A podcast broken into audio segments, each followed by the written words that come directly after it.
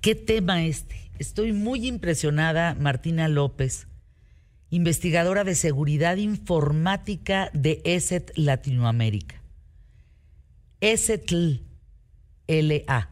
ESET, así más bien, arroba ESET de Latinoamérica.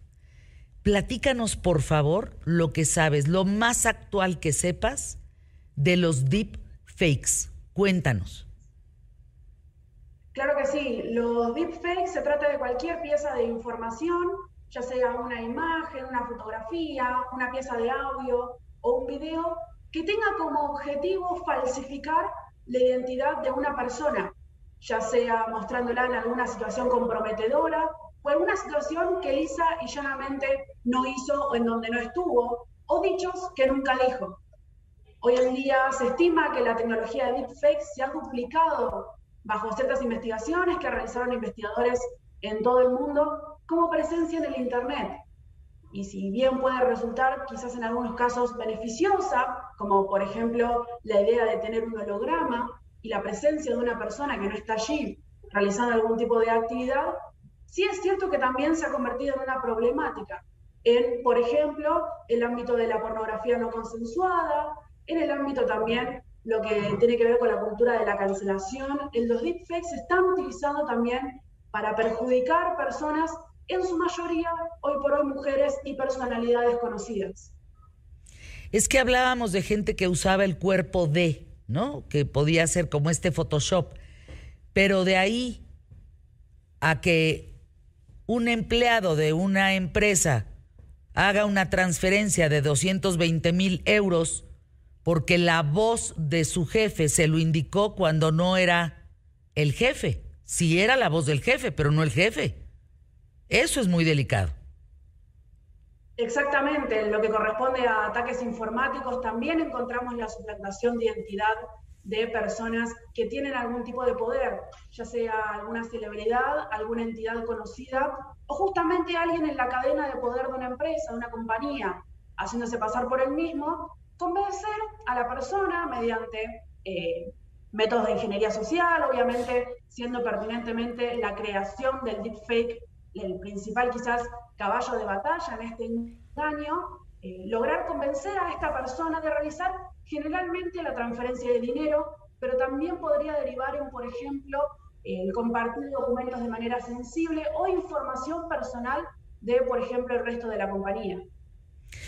Eh, ¿Es fácil identificar los deepfakes? La realidad es que hoy por hoy no existe una herramienta ni existe un ojo humano lo suficientemente entrenado como para diferenciar una imagen falsa de una verdadera.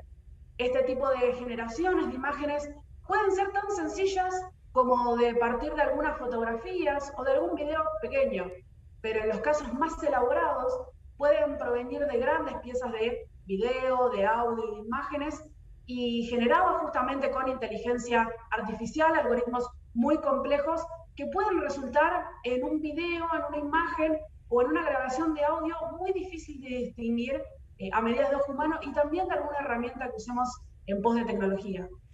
Los niños, uy, los niños pueden ser una herramienta de manipulación en este sentido.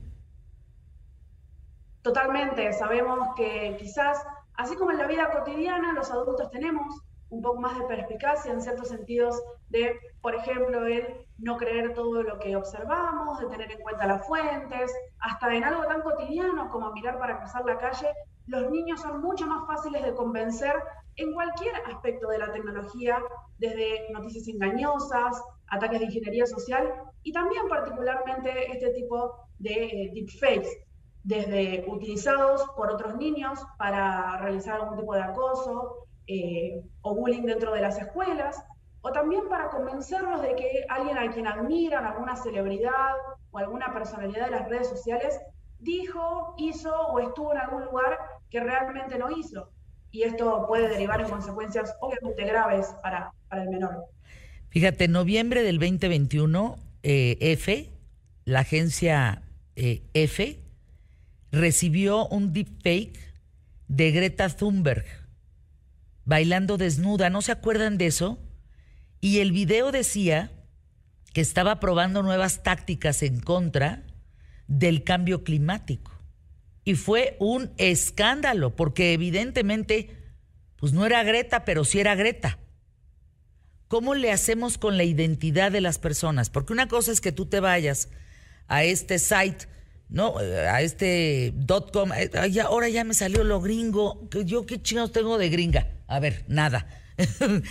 Eh, cuando te vas a this person does not exist, una cosa es que esa persona no exista, lo cual dices, bueno, pues no existe, está bien.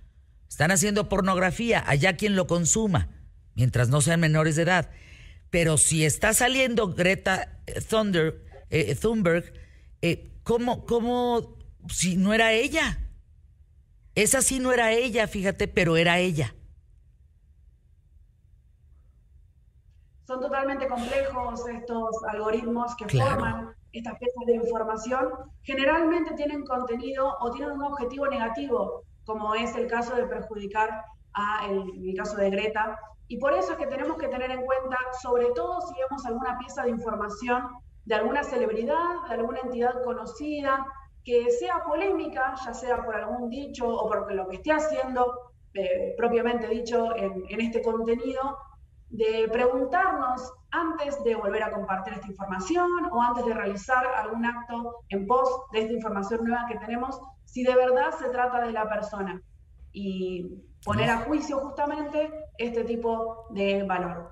Fíjense, para los medios de comunicación, que estamos totalmente en contra de las fake news, porque en redes sociales, si algo circula, son fake news.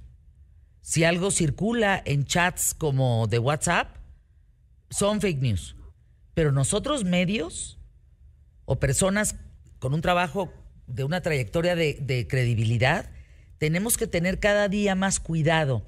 ¿Sabes qué pienso, Martina? Martina López, ¿te acuerdas de las exclusivas de antes de yo lo tuve primero? Salió conmigo primero. A mí, eh, en el último momento, yo fui la que di la noticia. Creo que eso va a estar cada vez más distante. Creo que eso se va a alejar cada vez más. Porque eh, vamos a tener que corroborar de manera tan tan honda ahora la información que pues no te va a dar tiempo. O sea, ¿cómo corroboras que es esta niña Thunberg o no es? Porque fíjate, Sensity encontró en el año 2020, esta empresa que se dedica, la primera que se dedicó a las deepfakes, en el, en el 2020, un chatbot de Telegram desnudó al menos 100 mil mujeres. Supongamos que yo estoy entre esas 100 mil mujeres. ¿Cómo le hacemos para entonces aclarar que no soy yo cuando ahí estoy yo? ¿Qué pasa con los derechos del cuerpo? ¿Qué pasa con los derechos eh, de humanos, en términos humanos? ¿No, ¿No puede haber un derecho humano en ese sentido y no un derecho tecnológico? Totalmente, y así como lo mencionás, son infinitos los casos de aplicaciones, de chatbots que realizan este tipo de acciones, generalmente dirigidos a perjudicar mujeres. Y particularmente, es por ello que en el único lugar del mundo donde existe una ley que quizás acerca la temática de pornografía no consensuada con la creación de estos deepfakes con objetivos pornográficos, es en el estado de California, en Estados Unidos, donde justamente se pena la creación de deepfakes con contenidos eróticos de una persona que obviamente no los realizó, con una gran multa. Pero la realidad es que sabemos que por más que se multan este tipo de acciones, se dan en todo el mundo y son muy difíciles de trazar, de buscar el origen de este contenido. Por lo cual, si bien la tecnología no tiene ni contenido ni bueno ni malo, simplemente es tecnología, Sí es cierto que hoy en día la creación de deepfakes tiene en su mayoría un objetivo malicioso. Pero no es solamente pornográfico, es decir, un deepfake sirve para revivir un famoso también, ¿no? Como revivir a la princesa de Star Wars, a, Leia o, o, a Lola Flores, los de Ava, que voy a ir a ver a Londres, ¿no? ¿También ese es un deepfake o no? Solamente es pornografía.